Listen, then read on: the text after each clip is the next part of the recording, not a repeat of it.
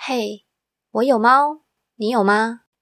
没有的话，赶快去认养一只吧。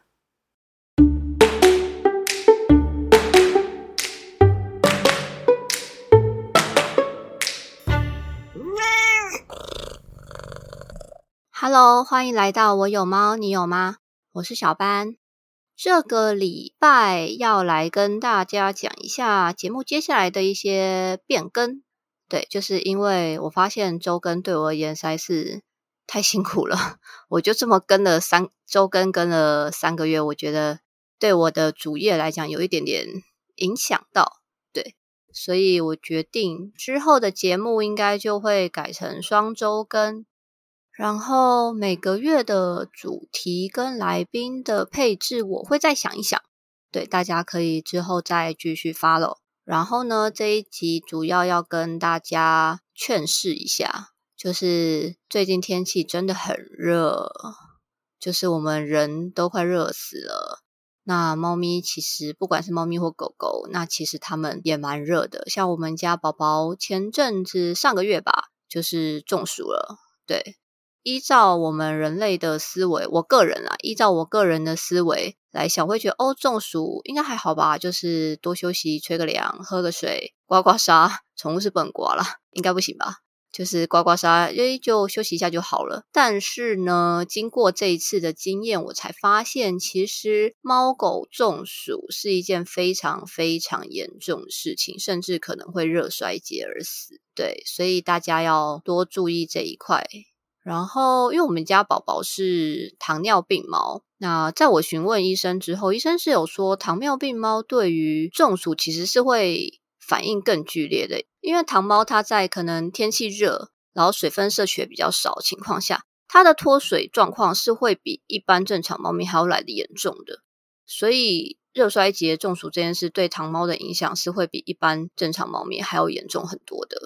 对，所以大家就是要多注意猫咪的状况，尤其是说它如果在室内就会张口大喘的话，其实是一件很严重的事。因为猫咪跟狗狗不太一样，狗狗是会借由吐舌去散热，但是猫咪张嘴在那边吐舌喘，其实基本上是带是有问题的。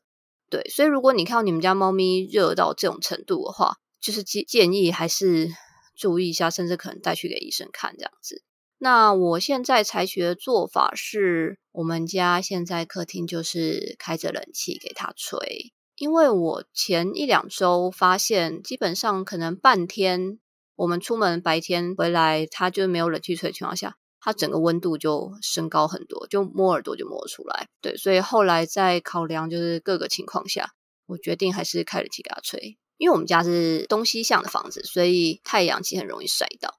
那如果各位听众，你们家的房子没有那么热的话，还是建议开个电风扇，保持通风凉爽。对，因为猫咪中暑真的是会很严重的，那个电费相较于医药费，我觉得是相对于比较便宜啦。对，这就是我今年夏天的一个惨痛的教训吧。对啊，希望大家的猫咪都可以健健康康的。基本上，我觉得如果猫咪你发现它有食欲不振、活力降低这种其实很明显的一些症状的话，我建议就是注意，甚至就是去给医生看一下，确定有没有事情。因为像我们这一次的话，其实是宝宝某一天他的饭吃了三分之一吧就没吃了，但他平常不是这样，他平常会虚噜虚噜的，大概十五分钟以内会把他那一整碗饭全部吃光光。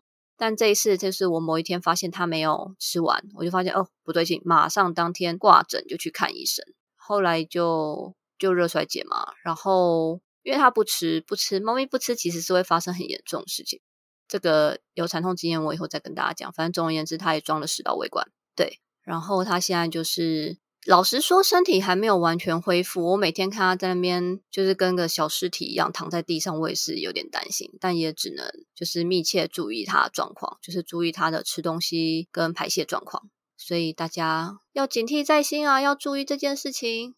好，就这样，本周就是非常非常短的跟大家分享最近的近况，以及更新接下来节目的走向会是双周更。那节目也做了三个月了。大家不知道有没有任何的想法或问题，都可以就是留言跟我说，或是问我们，或是你有想要听什么样的主题，都可以跟我说。那就这样喽，拜拜。